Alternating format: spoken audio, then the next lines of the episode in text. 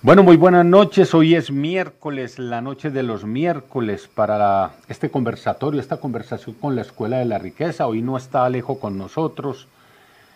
Anda dictando un curso de trading en este momento, de manera que voy a estar yo compartiendo esta segunda parte de este tema que propusimos hace ocho días y es un tema que venimos pues profundizando en él desde hace ya varias semanas, dada la situación de orden público, mm, y no solamente pues de orden público, sino esta situación, digamos, estructuralmente difícil que está viviendo Colombia y que no es ninguna, no tiene ninguna diferencia con la que han vivido otros países cercanos o con los que a través de la historia de la humanidad se ha generado en todas las latitudes, en todas partes, desde siglos atrás.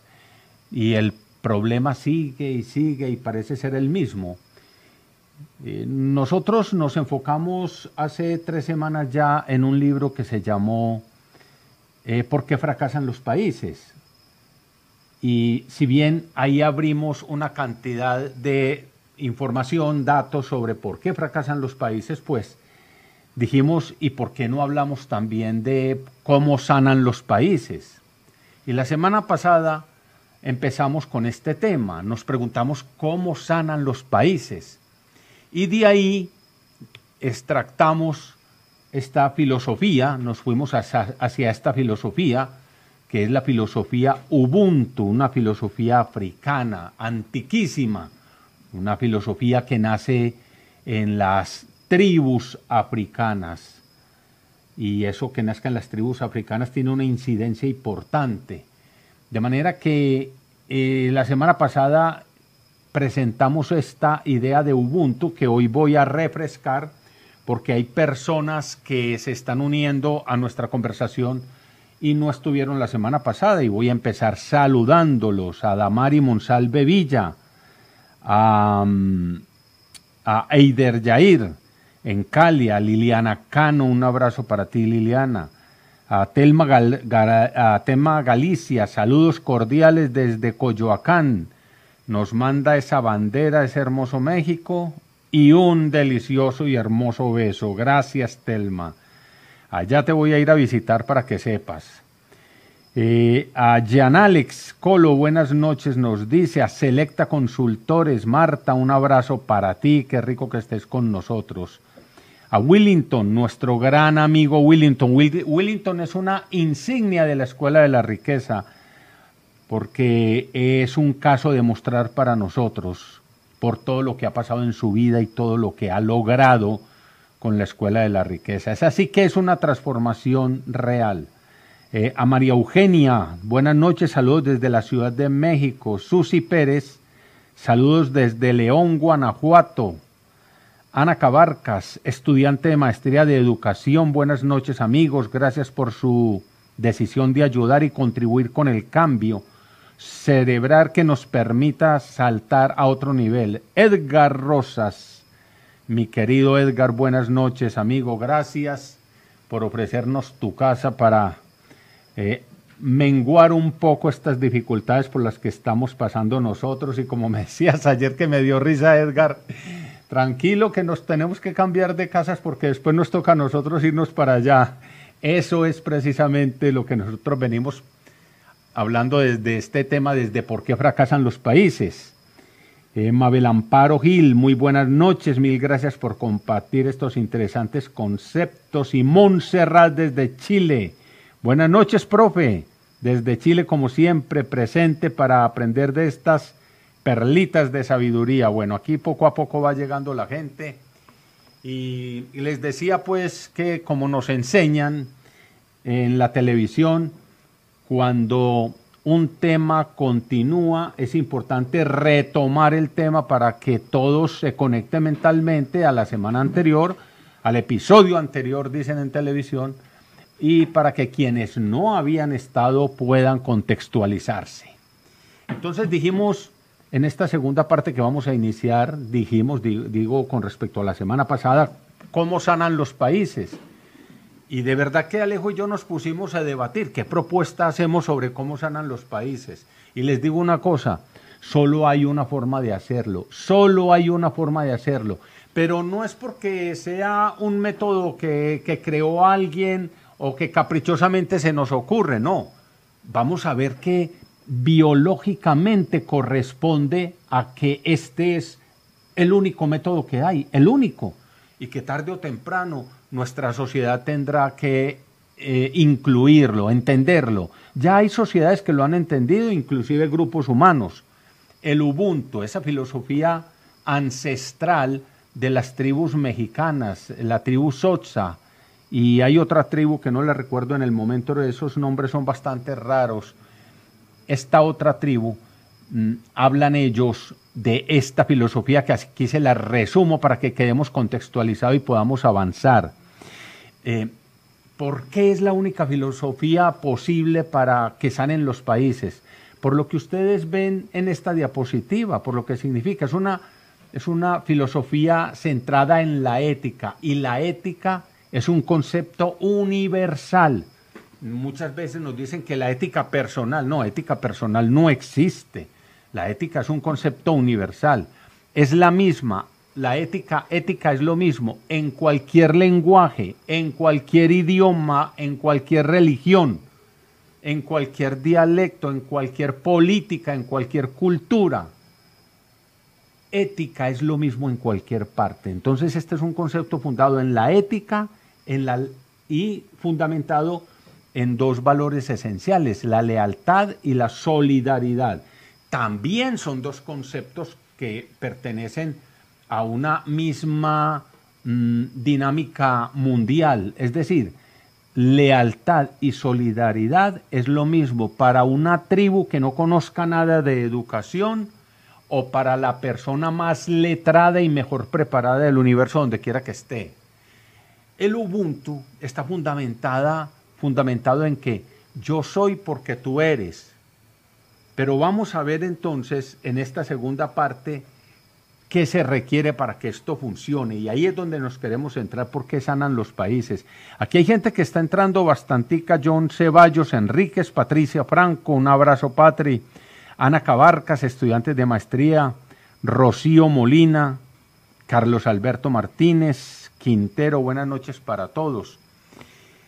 Bienvenidos pues. Entonces decíamos que el Ubuntu es la única, digo yo, sostengo que es el único método posible, modelo de vida, ¿sí? Porque no es un método. Y esto sí que es importante. Yo creo que acabo de ser, digamos que muy, voy a decir el término, muy vulgar para lo que merece el Ubuntu. Muy vulgar para lo que merece el Ubuntu. Llamarlo método es imposible tratarlo de esa manera tan baja. Porque el Ubuntu es un sistema de vida, no es aplicar un método. Y cuando es un sistema de vida, entonces podemos hablar de que es algo completamente transformador. Y observen, está fundamentado en que la razón de ser de una persona es la otra persona. Por lo tanto, el concepto es absolutamente de solidaridad, que creo que es la única manera como el género humano cambia y crece. Bueno, para poder uno entrar en, la idea y ser capaz de entender por qué es el único método, por qué es el único modelo, perdón, el único modelo, el único sistema de vida, como sistema de vida, hay que entender primero que nuestras creencias controlan nuestra biología.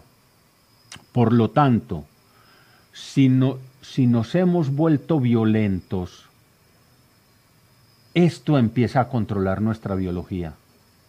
Si como sociedad no, nos hemos vuelto agresivos, esto controla nuestra biología.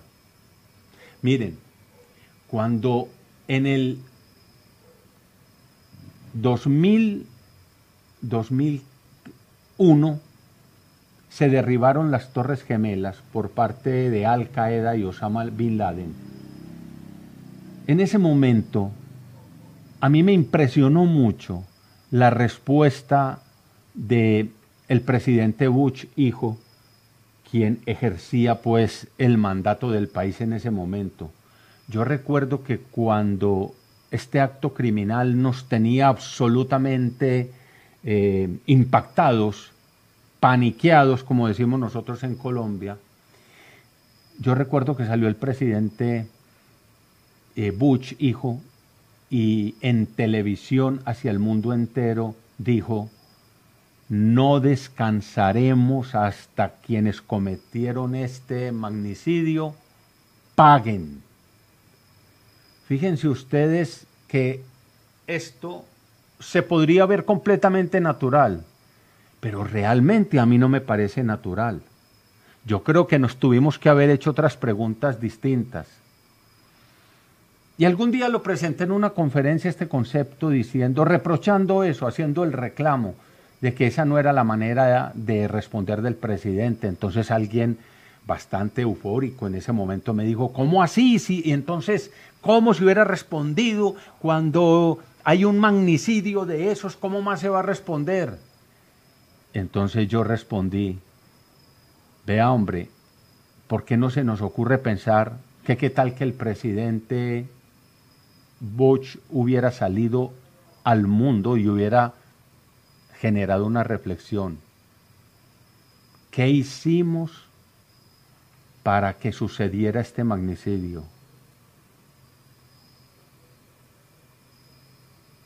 ¿En qué estamos como humanidad que suceden estas cosas? ¿Por qué alguien se atreve a una atrocidad como estas? ¿En qué nos equivocamos? en dónde estamos perdidos como sociedad y como humanidad. Pero lo que hizo el presidente de la primera nación del mundo fue decir, no vamos a vengarnos y vamos a acabar con todo. ¿Por qué hablo de esta manera? Porque las creencias controlan la biología. Y si nosotros no transformamos nuestras creencias, no vamos a transformar nuestra biología. Y por el contrario, las creencias que tengamos, si es en ese sentido de retaliación, de venganza, pues nuestra biología va a empeorar. ¿Por qué no pensamos que es hora de cambiar nuestra biología a través del cambio de nuestras creencias? Entonces esta noche vamos a proponer de qué manera podemos incursionar en ese cambio de biología. Aquí estoy pendiente de sus, de sus eh, comentarios para compartirlos con todos. Eh, un saludo a, mi querido amigo eh, Juan José, Juan Sinatra, un gran artista que se está ya tomando el mundo, también un hombre que nace en la escuela de la riqueza un hombre que cambió sus creencias. Eh, Sol Mazo, qué alegría estar de nuevo por acá. Blanca Rocío Mesa, cordial saludo para todos, siguiendo la luz para tener claridad. Bueno, muchas gracias, aquí los voy saludando y estoy pendiente de sus comentarios. Es, es fundamental entonces entender que el cerebro lo que más reconoce es aquello en que cree. Ojo pues con eso. El cerebro lo que más reconoce es aquello en que cree. Por lo tanto, si el presidente Bush, en este caso que acabo de poner el ejemplo, lo que cree es en el acto de violencia, pues entonces eso es lo que va a reconocer, un acto de violencia. Lo que hizo exactamente Nelson Mandela con el arzobispo Desmond Tutu en esa, en, en esa en, ese magnicidio también que había continuamente en el apartheid, donde había ese enfrentamiento tan sangriento, tan brutal entre blancos y negros permanentemente en Sudáfrica, pues lo que hizo fue romper la creencia. Recuerden que las palabras de Nelson Mandela, no sé si las saben, cuando él se posesiona a la presidencia de la República, él dice, jamás y enfatizo el jamás, se volverá a repetir que esta hermosa tierra, y uno se pregunta, ¿cuál hermosa tierra? Si todo lo que sucedía era aberrante, era una porquería. ¿Cómo que esta hermosa tierra? Pero es que Nelson Mandela estaba hablando en función de la creencia que estaba rompiendo. Jamás y enfatizo el jamás se volverá a repetir que esta hermosa tierra. Y por otro lado, dice, vuelva a ser la escoria del mundo. Fíjense que él ya estaba hablando y ya estaba invitando a que se acabara completamente esa violencia rompiendo la creencia. Por lo tanto, primer concepto, la violencia no se acaba hasta que no se cambie la creencia. Y si insistimos en la creencia, vamos a reforzar nuestra biología. Si insistimos en, en la creencia, ¿cuál creencia? La violencia. El cerebro lo que más reconoce es aquello en que crees. Entonces, ¿qué va a pasar? Que eso es lo grave, entender qué va a pasar. Miren, si el cerebro lo que más reconoce es aquello en lo que cree, entonces cualquier cosa, porque para el cerebro no importa mm, si es bueno o malo, si es ético, si es cruel o no el cerebro buscará argumentos. Y esto es lo grave, que el cerebro busca los argumentos para demostrar y hacer real esas creencias. Yo los invito a ustedes a que empiecen a pensar a partir de ahora, de mañana, cuando ustedes tomen una decisión, observen que su cerebro les empieza a dar las razones por las cuales tomar esa decisión. Por ejemplo, eh, usted decide que este fin de semana va a hacer un asado en su casa y va a invitar eh, los tíos y unos amigos. Y entonces piensan en la pandemia y le dice su hermana o le dice eh, su esposo o esposa, pues ¿cómo vamos a invitar amigos a un asado y a los tíos sabiendo con esta pandemia? Acuérdate que no nos podemos juntar. Y dice, no, pero fíjate, eh, ya hay muchas vacunas. Además, eh, fíjate que tanto tiempo encerrados, que, nos, que nos merecemos que nos veamos. Mm, que hace mucho tiempo que, que, no, que no compartimos, que hemos estado muy solos. El cerebro, observen ustedes, yo los invito a que a partir de ahora, de mañana, empiecen a observar, cuando toman decisiones, empiecen a observar los argumentos de su toma de decisiones y empiecen a darse cuenta que el cerebro las justifica. De manera que en todo lo que ha pasado, yo me pongo a observar toda esta violencia que ha pasado en Colombia en los últimos tiempos, en los últimos días, y ustedes en sus respectivos países cuando la han tenido, observe que siempre hay razones para tenerlas ¿Cuáles razones? Estos gobiernos inmorales, es verdad, entonces las protestas se justifican. Estos em, políticos corruptos, es verdad. Eh, la indiferencia de los empresarios, es verdad. Los bajos salarios y, las, y los salarios de miseria que se pagan, es verdad la manera como los campesinos están siendo abusados en sus, en sus territorios. Es verdad. Es decir, es decir, si justificamos con argumentos válidos la violencia que tenemos, nunca vamos a salir de ella. Nunca. Pero entonces viene después la otra respuesta con rabia y es, ah, entonces nos vamos a dejar acabar de, pisotear, nos vamos a acabar de hundir, vamos a permitir que abusen de nosotros. y entonces vienen los actos de violencia y hasta, miren, los actos de violencia hemos llegado a un límite, a, a un lugar tal en que los hemos justificado. Justificamos que quemen un banco, justificamos que dañen un supermercado. Esos ricos hijos de yo no sé qué. Siempre hay argumentos porque el cerebro busca los argumentos para demostrar y hacer real las creencias. Eso es lo grave. Por eso Pensemos en, Nelson Mandela cuando en, su discurso de posesión dice, nunca, jamás, y repito el jamás, se volverá a repetir que esta hermosa tierra, la propuesta era rompa la creencia. Sin romper la creencia no hay transformación efectiva. Eso es lo primero que, que quiero enfatizar. Muy bien. ¿Qué tendría que pasar, qué tendría que suceder para que funcione el Ubuntu? Yo les digo una cosa.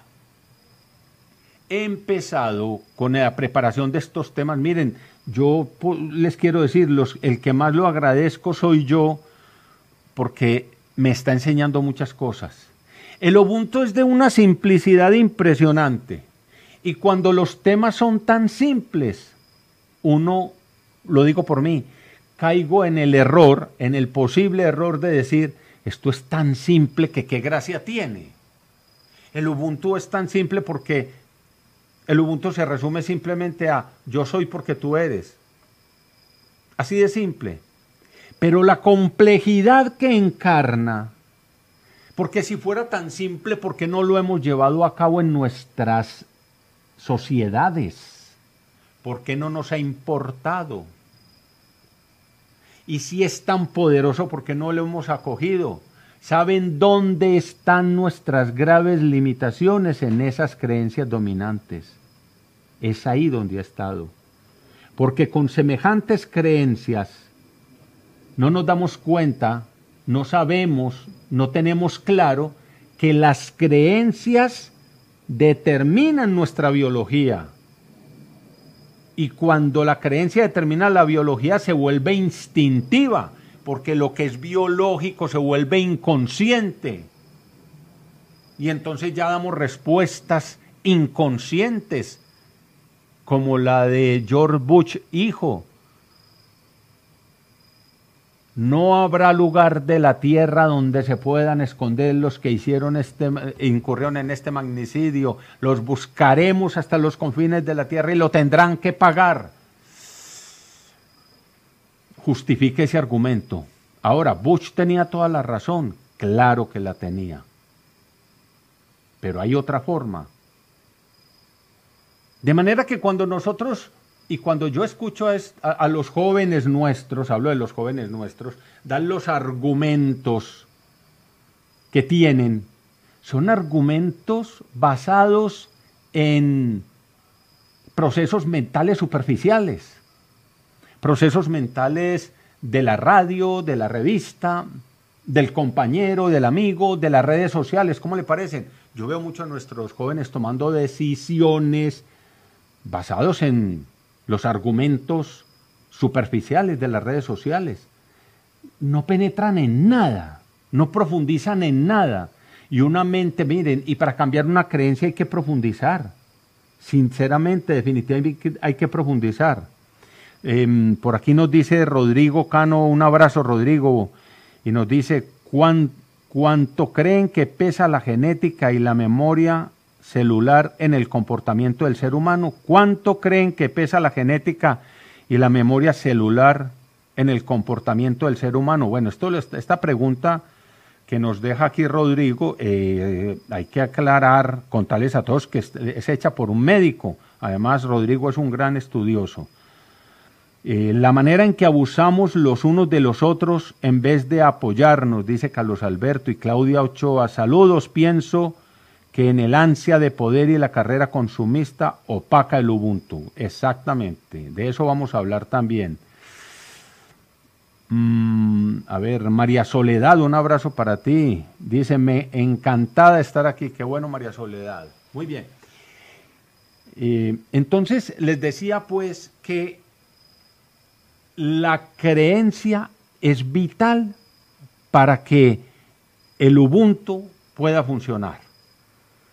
Porque los argumentos válidos, válidos de la razón refuerzan el poder de la creencia y vamos a actuar sin reflexiones superiores. Y esas, a ver, ah, ok, los argumentos que normalmente dan nuestras, dan, digamos, las revistas, los eh, noticieros, los periodistas, los periódicos, las redes sociales y los videos que publican y las razones por las cuales se manifiestan son totalmente válidas, totalmente válidas.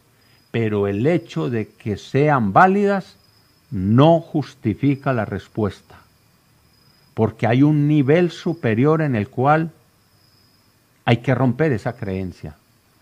Y ese nivel superior está en niveles de conciencia, porque en niveles de conciencia el ser humano no es violento. En, niveles de conciencia, solo cuando te elevas a hacer el proceso mental del que estás hablando de los hechos que se están sucediendo en el nivel de conciencia, solamente ahí te das cuenta con claridad que romper con la creencia es posible.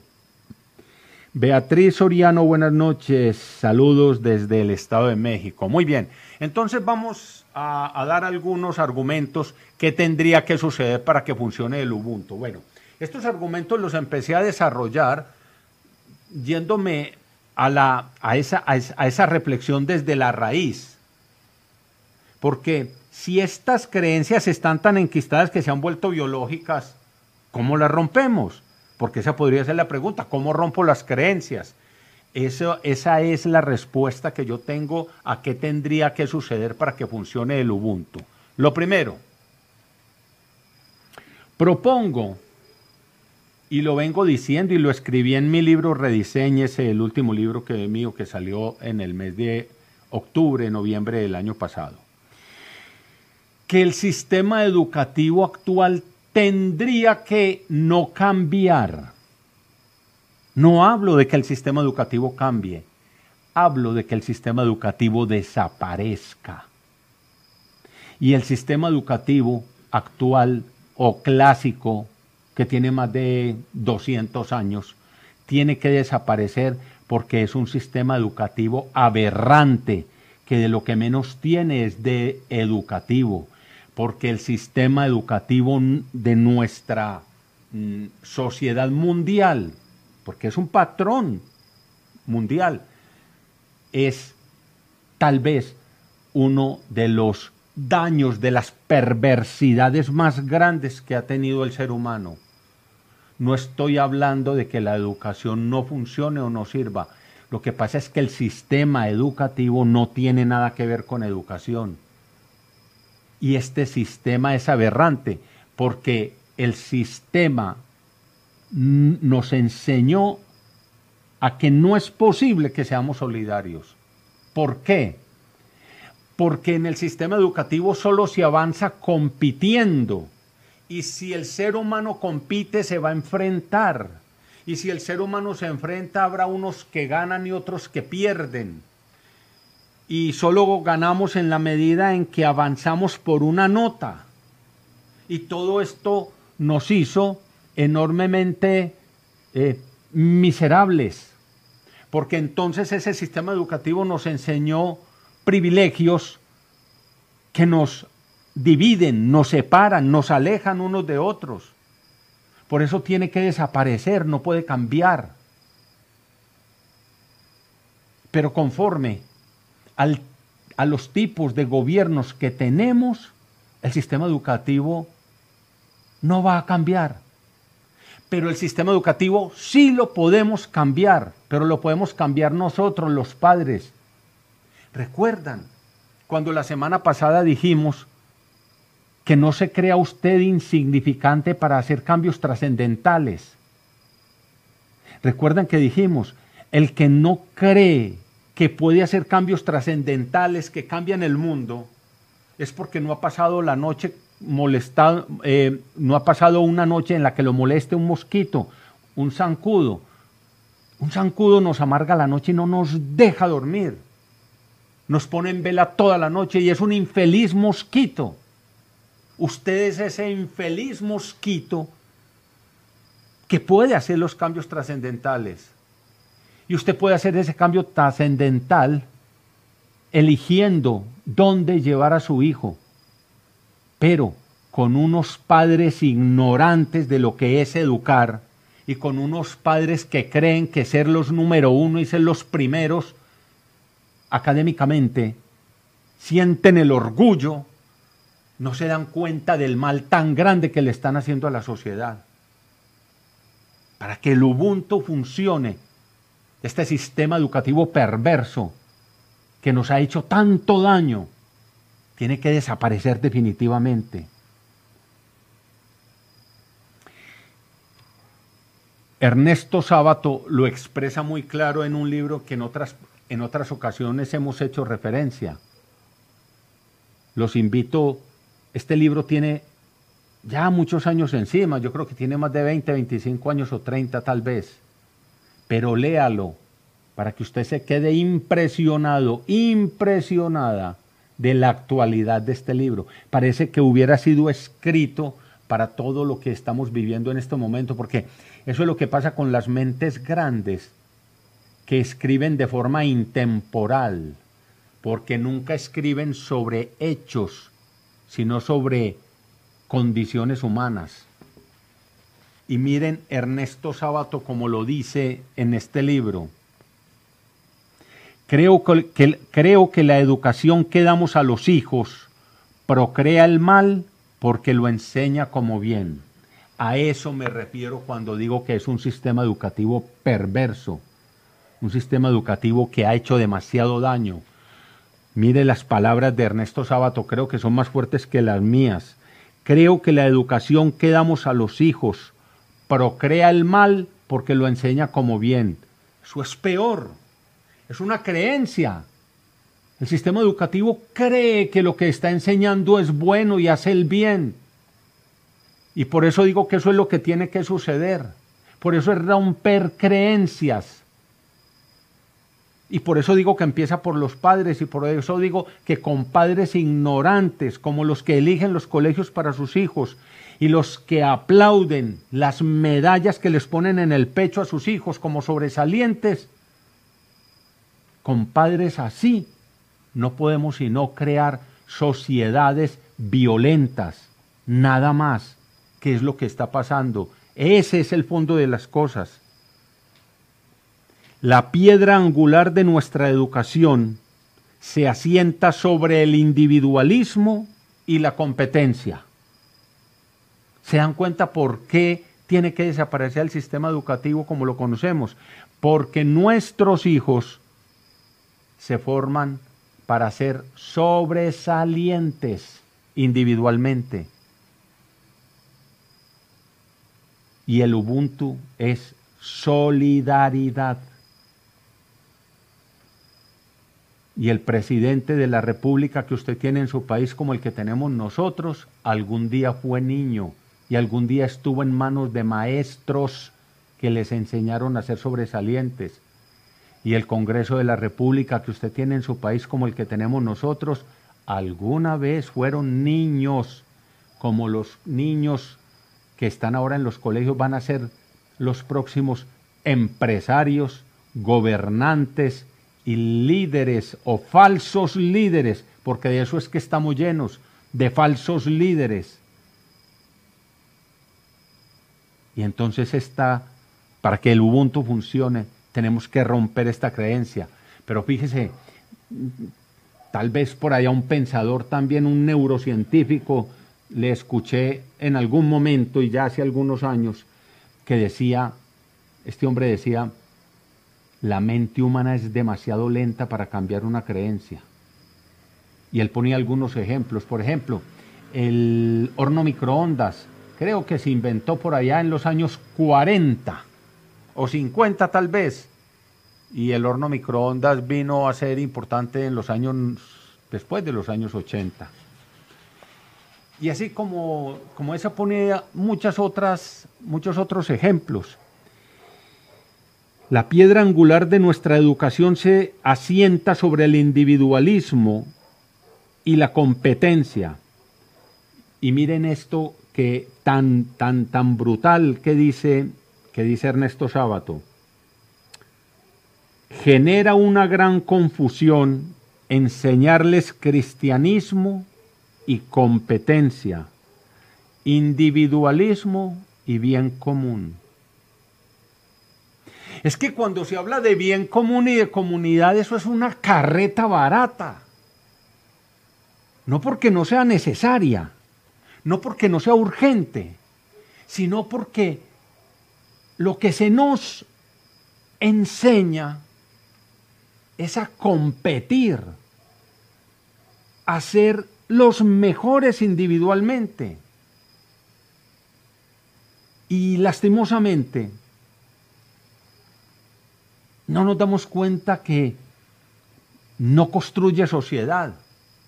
Es un sistema educativo que desde que nace destruye sociedad. Entonces es imposible que de esa manera nos hablen de comunidad, de solidaridad, de trabajo en equipo. Los dos problemas más grandes que hay en las empresas, y yo soy asesor hace 25 años y es el mismo y no ha cambiado en nada, es comunicación y trabajo en equipo. Y creen que contratando cursos de comunicación y de trabajo en equipo va a van a mejorar estos aspectos. Y no ha pasado nunca eso. Por una razón muy simple. Porque el trabajo en equipo y la comunicación son una resultante, un resultado de la solidaridad y solidaridad no se enseña en ninguna parte. ¿Ven?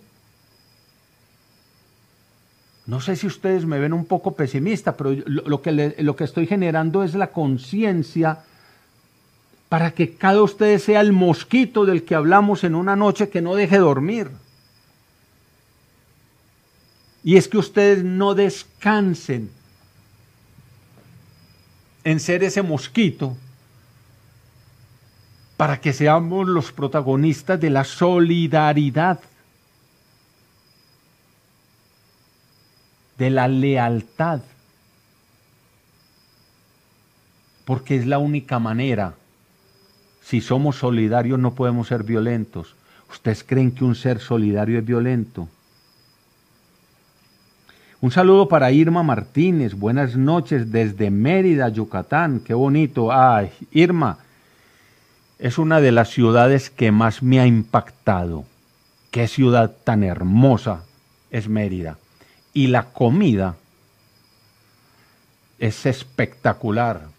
Casi que cualquier restaurante que uno entre a Mérida, la comida ya es una cosa maravillosa. Una ciudad hermosísima. Recuerdo además una de las ciudades más visitadas de México, muy llena de extranjeros, me tocó siempre que fui. Eh, bueno, aquí Camazo, el, el sentir no se enseña, se transmite. Soy un mosco muy feliz. Así otros me digan oveja negra. Así es. Porque siempre nos van a tildar de oveja negra, lógicamente. ¿Por qué? Porque rompimos la creencia. Nos dice Irma Martínez que además es la más segura. No lo dudo. Bueno, sigamos con esta reflexión que nos, que nos hace Ernesto Sábato. Genera una gran confusión enseñarles cristianismo y competencia, individualismo y bien común, y darles largas peroratas sobre la solidaridad que se contradicen con la desenfrenada búsqueda del éxito individual para la cual se los prepara. Necesitamos escuelas que favorezcan el equilibrio entre la iniciativa individual y el trabajo en equipo, que condenen el feroz individualismo que parece ser la preparación para el sombrío leviatán de Joves, cuando dice que el hombre es el lobo del hombre. Tenemos que reaprender lo que es gozar. Estamos tan desorientados, dice Sábato, que creemos que gozar es ir de compras. Un lujo verdadero es un encuentro humano, un momento de silencio ante la creación, el gozo de una obra de arte o de un trabajo bien hecho. Gozos verdaderos son aquellos que embargan el alma de gratitud y nos predisponen al amor. Exactamente lo que es la filosofía Ubuntu. Rocío Molina nos dice, es desprenderse de protagonismos, absolutamente, y aquí vamos a ver también otro de los males que más adelante los voy a mostrar. Rodrigo Cano, la familia es la opción para formarnos como colectivo, sí, Rodrigo. Y por eso este llamado. Es verdad que la familia, pero Rodrigo, ya que lo dices, pues entro aquí, Rodrigo. Y ojo, no, no es, con esto no estoy contradiciendo lo que estás diciendo, espero que se me entienda bien. Estoy haciendo el el reclamo de lo que sucede. Miren lo que yo estoy diciendo.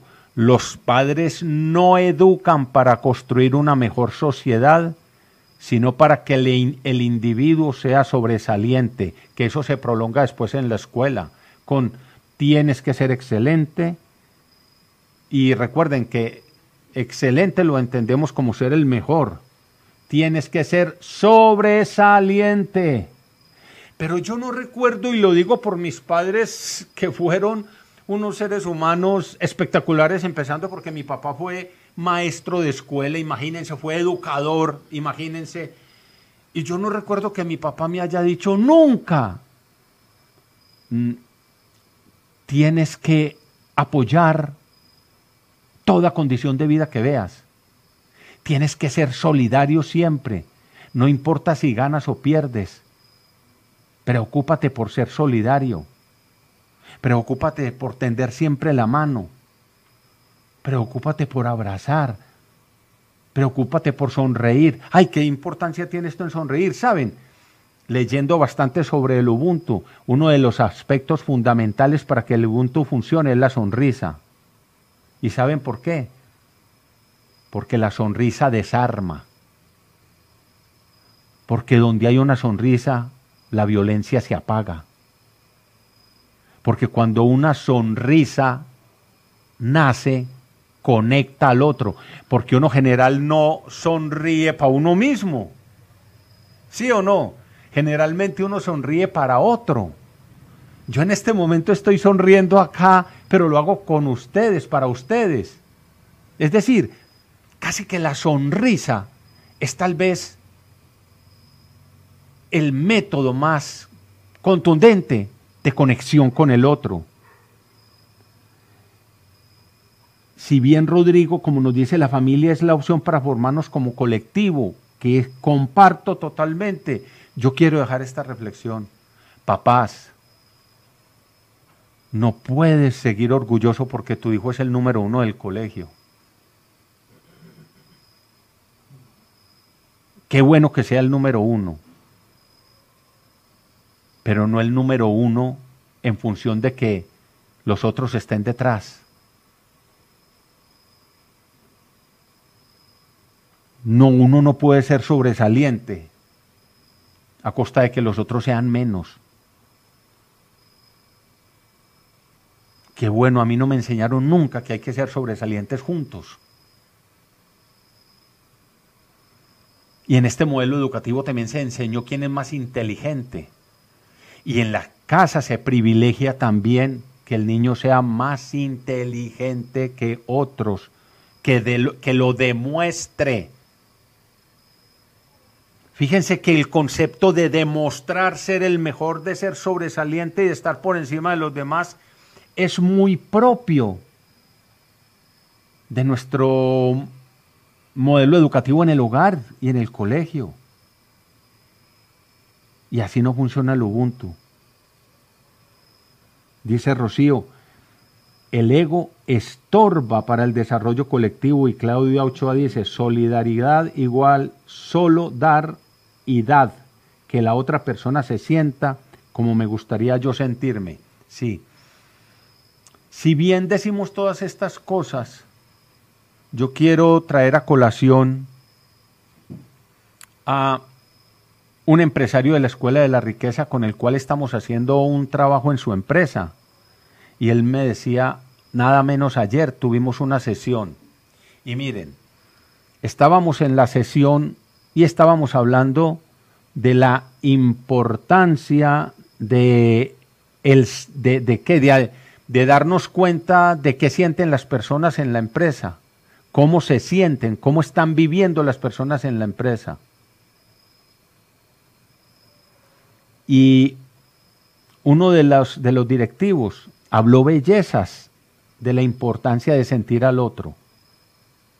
Y cuando salió de la sesión, 15 minutos después, tuvo un encontrón fuerte con una persona que trabaja de su equipo de trabajo y él le pegó una vaciada y lo dejó por el piso. Y entonces me decía el empresario que al, al rato se enteró del tema, me dijo, pero si este hombre habló bellezas de la importancia de sentir al otro. Y me decía, Iván, yo me quedo impresionado cómo es difícil practicar. Entonces por eso les digo a ustedes acá que están diciendo cosas tan bonitas. Ojalá hiciéramos. Es que hablar y expresar estos conceptos de, la solidaridad y lo importante se vuelve un acto puramente intelectual, pero llevarlo a cabo es Ubuntu. Es decir, Ubuntu es hacer. Ubuntu no es creer que vale la pena, sino hacerlo. Elder Jair nos dice, siempre me ha molestado que en las universidades solo le presten atención a los que sacan buenas notas y María Soledad Bedoya, construir sociedad es hacer lo posible para que el otro sea feliz, es servir. Rodrigo nos dice, en el deporte los equipos que no son solidarios no triunfan, ¿verdad Rodrigo? Inclusive yo les recomendé a ustedes que se vieran el, este documental que hay en Netflix que se llama eh, El Manual del Juego y véanse el capítulo de Dick, eh, de Doc, Doc, se me escapa el apellido, Dick Doc, algo así, que es el entrenador de los Celtic, un equipo de básquetbol que llevaba, o sea, nunca había sido campeón. Y un día, inclusive los aficionados estaban pidiendo que, echaran al entrenador, porque ese año tampoco iban a lograr nada. Entonces los Celtic tenían un problema gravísimo con lo que dice Rodrigo acá y por eso traigo a colación esta serie. Tenían un problema gravísimo. Contrataron tres superestrellas. Y ellos contrataron esas tres superestrellas altísimamente costosas con el fin de ganar un campeonato. Pero resulta que los tres salían al campo a brillar por su lado como pasa en las empresas, como pasa en el barrio, como pasa en la casa. Salían a brillar cada uno. Y un día el entrenador habló de que cada uno, pero no, no en el equipo, sino en cualquier lugar, habló de que el problema número uno que él consideraba del equipo era que las tres superestrellas, cada uno quería brillar por su lado. Y una señora que había ahí escuchándolo se paró y le dijo, Doc, tienes que conocer el Ubuntu. Y él dijo, yo nunca he oído eso, ¿qué es eso? Y le dijo, ah, lo que pasa es que no es una técnica ni es un método, es una forma de vivir. Y él dice, salí desesperado a investigar sobre el Ubuntu. Y esa noche me di cuenta, aquí está el camino. Y al otro día, antes de empezar el entrenamiento, reunió al equipo, les habló de lo que era el Ubuntu y logró hacerlo de una manera tan inspiradora que los convenció de que esa fuera la filosofía del equipo. Y le dijo a las tres superestrellas, ahora no son tres, ahora son uno y se darán cuenta que somos fuertes, más fuertes cuando somos uno que cuando, son, cuando somos tres. y en el campo de juego. Recuerden que los equipos de basquetbol creo que son de cinco jugadores o seis, algo así, cinco. Eh, les, les decía, y cuando estemos en el campo de juego, no vean a cinco, sean uno.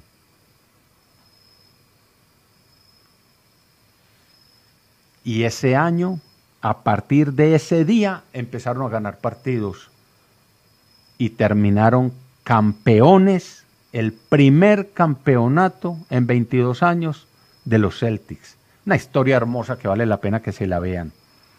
Em, Rocío Molina dice, el imaginario colectivo, es decir, la sociedad, nos mueve a los logros individuales y no colectivos, absolutamente. Entonces, bueno, les decía esto de los padres. Padres, este mensaje, empecemos pues, seamos ese mosquito en la casa.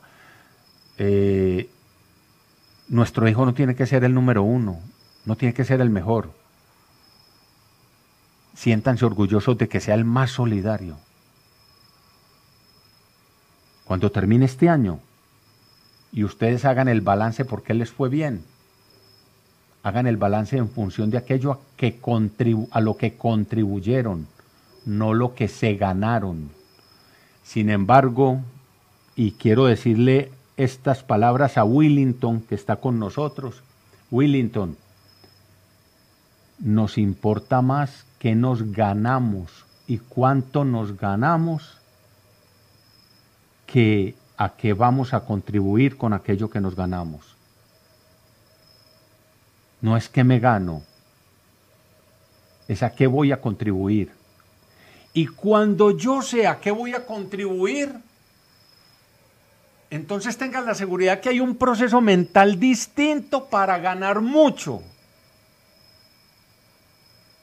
O sea, si haces primero el proceso mental de a qué vas a contribuir, se genera un proceso mental de mayor claridad, más inteligencia y más profundidad para ganar más. Y eso es pura conexión con la esencia. Pero nosotros lo hacemos al contrario. Sentimos que estamos bien por aquello que me gané y más adelante voy a tratar ese tema que es aquí.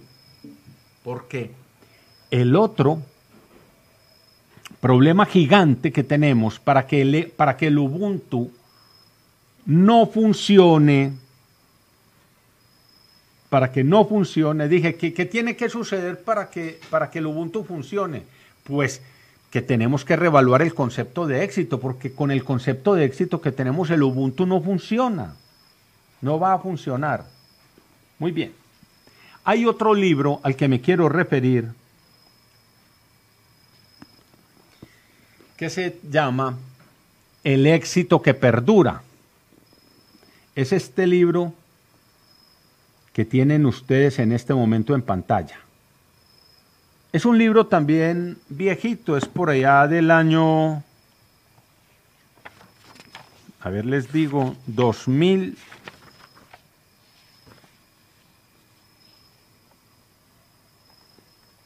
Once tengo yo esta edición. 2011. Es viejito. Pero también es un libro atemporal. Este libro habla claramente de que es hora de, redefinir el concepto de éxito. Otro requisito esencial, fundamental para que el Ubuntu funcione.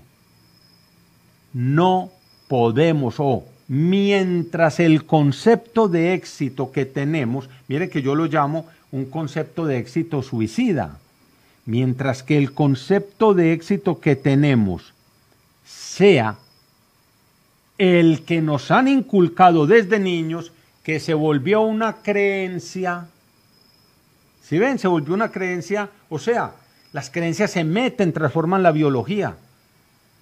Y ese concepto de éxito es ya demasiado viejo, viene de generaciones y generaciones, y creemos que Éxito es, como bien lo dice eh, los autores Jerry Porras y Stewart Emery en este libro dicen, fíjense y verá cómo tenemos configurados el éxito.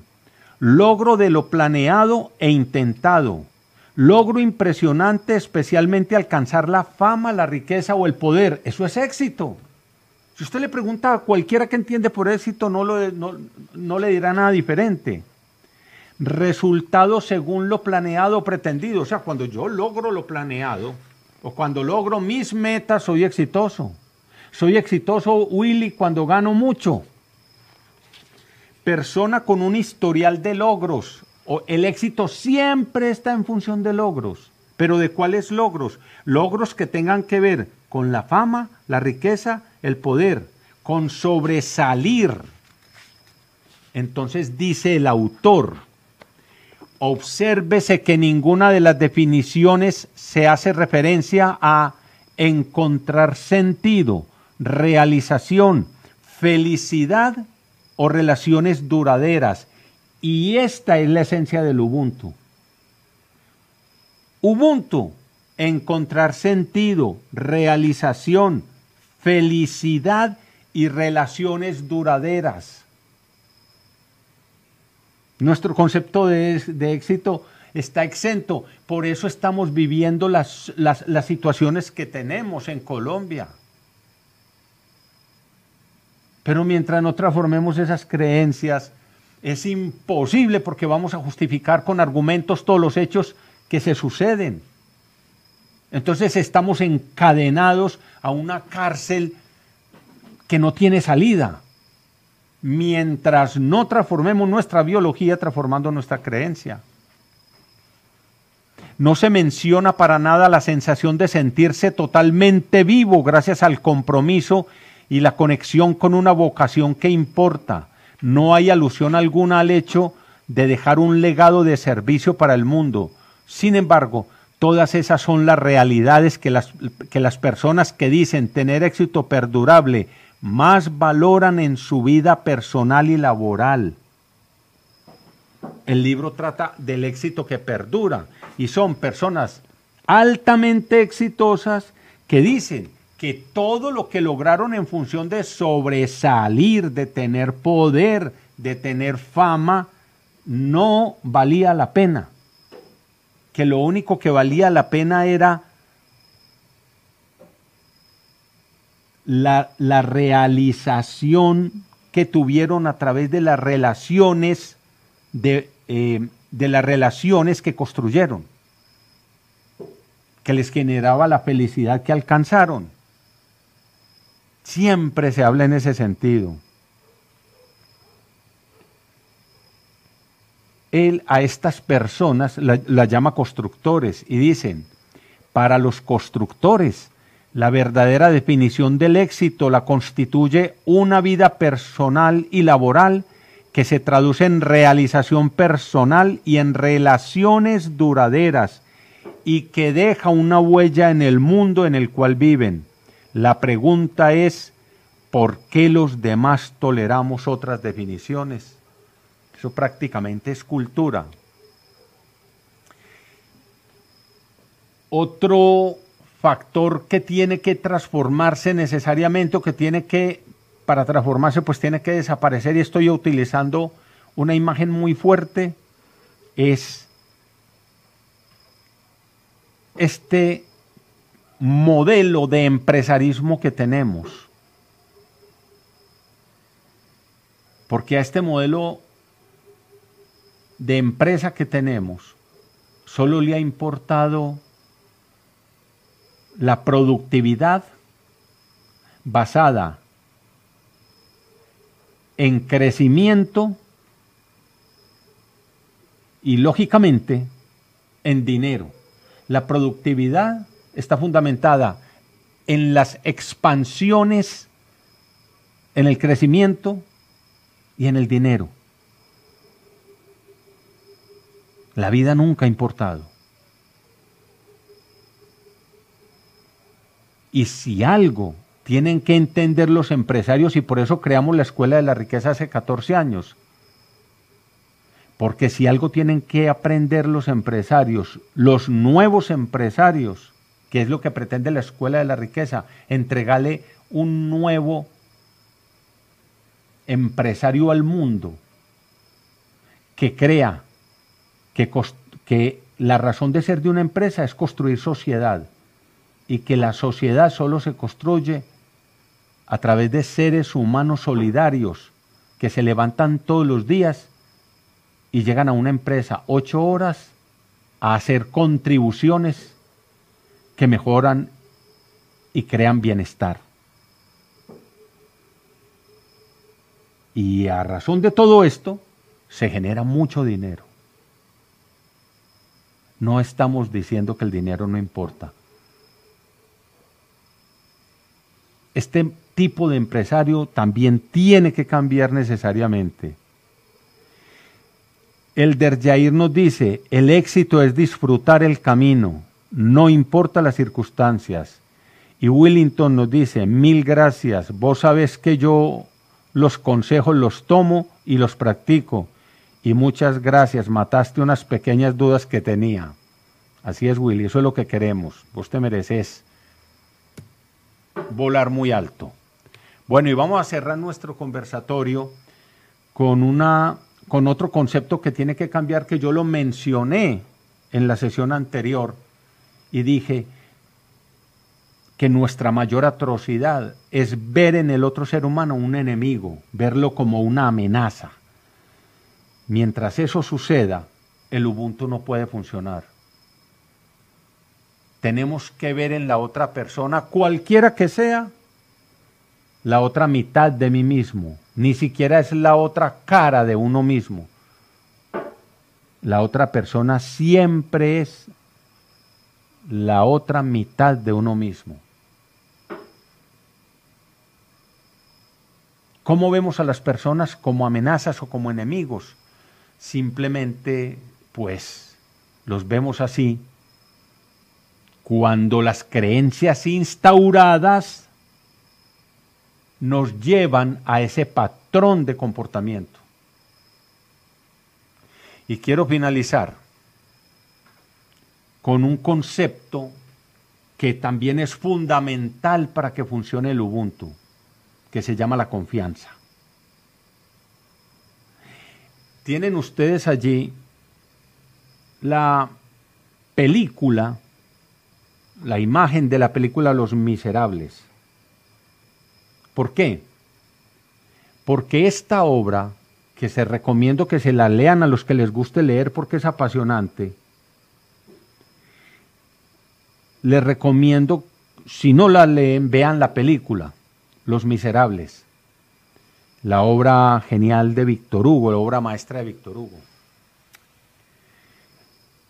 Yo me pregunté, esta es una obra totalmente sobre el tema de la confianza. Y alguna vez me pregunté si este tema, si la obra de Víctor Hugo es sobre la confianza, ¿por qué se llama Los Miserables? De verdad que estuve pensándolo, cavilé mucho, dudé mucho. ¿Por qué se llama Los Miserables? Si el tema, todo el tema de la película es sobre la confianza. ¿Y saben por qué se llama Los Miserables? Porque tal vez una de las condiciones más miserables del ser humano es la ausencia de confianza. Hay un ejercicio que yo hago con las empresas, directivos de cualquier nivel, y lo reto a ustedes en este momento, y se los pongo como un taller, y les hago estas tres preguntas que ustedes tienen allí. ¿Es usted confiable? Si usted cree que sí, entonces explique qué es ser confiable. No basta con me contesten sí, sino que les digo, si usted sabe qué es, si usted es confiable, por favor, explique qué es ser confiable. Eh, luego les pregunta, luego les digo, ¿es usted confiado? Si usted dice que sí o no, explique qué entiende por ser confiado. Y la tercera pregunta que les hago es, ¿sabe usted confiar? Mm, y ustedes se quedan aterrados. Siempre, siempre, siempre se corchan con esas preguntas. Mire, les voy a decir una cosa. ¿Por qué traigo acá la confianza mm, como un fundamento del Ubuntu? Por eso. Porque las relaciones de valor, que el Ubuntu es relaciones de valor, relaciones colectivas, hacer comunidad, eso solo es posible con la confianza. La confianza es la sangre del Ubuntu, la sangre de las relaciones de valor. La sangre de construir una cultura empresarial. la, confianza es la sangre que le da vida a cualquier relación. Entonces es un concepto fundamental para que deje de pasar lo que está pasando en nuestras sociedades. Esto no es haciendo pactos. Esto no es yendo, yendo a mesas de negociación posiblemente circunstanciales. Porque es que esta no es la primera vez que hay protestas en Colombia, no, cada vez son más graves. Que es que eso es lo triste, cada vez son más graves. Y sí, se sientan y negocian y dentro de dos, tres años va a pasar lo mismo, pero más grave. ¿Por qué? Porque no se hizo desde la dimensión de la confianza.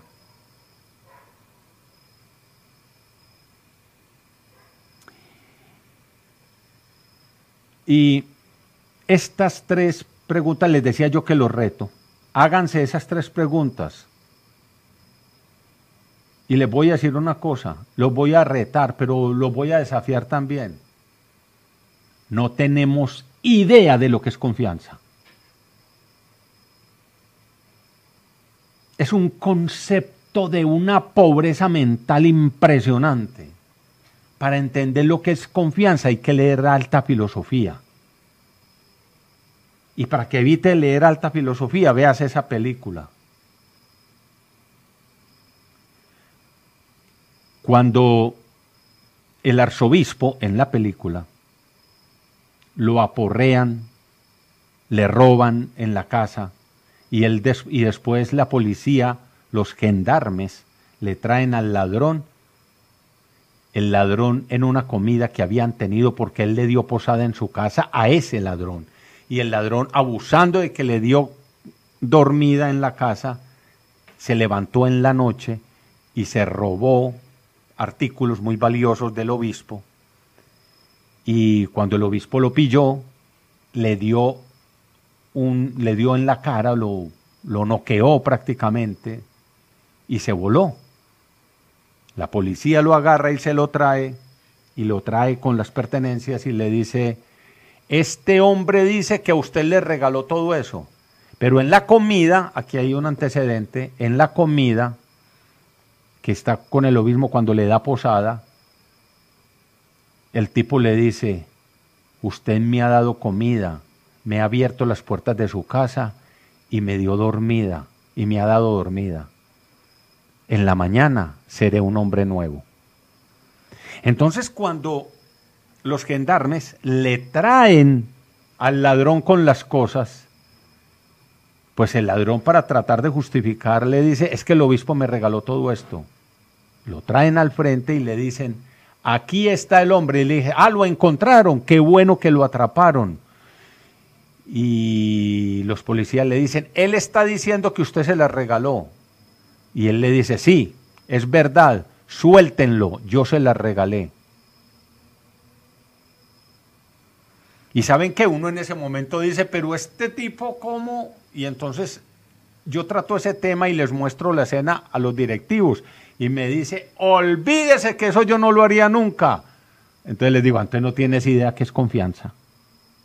Y saben que la lección que da el, el arzobispo es que él dice, suéltenlo, es verdad. Si él dice que se la regalé, eso es verdad, yo se la regalé. Apenas se van los gendarmes, él le dice, toma, llévate todo y se te quedó un candelabro que vale mucho dinero y se lo echa. Y le dice, y recuerda, prometiste ser un hombre nuevo. Eso es confianza. Espero que la lección quede clara. Eso es confianza. Eh, Liliana Cano nos dice, excelente conversación como siempre, Dios los bendiga. Y Rodrigo Cano, cualquier relación que no se construya sobre la confianza y el respeto no funciona. Así es, mi querido amigo. Es un tema bastante profundo, bastante difícil de entender y más difícil de practicar. Por eso el Ubuntu es muy fácil de entender y muy difícil de llevarlo a la práctica pero no perdemos la esperanza de, aquí, de, de que así sea y que cada uno de ustedes, yo me comprometo por mi lado a hacerlo, seamos esos mosquitos, ese mosquito que no deja dormir en la noche, insistiendo en que actuar desde el Ubuntu vale la pena. Muchas gracias por estar con nosotros, buenas noches y los esperamos próximamente.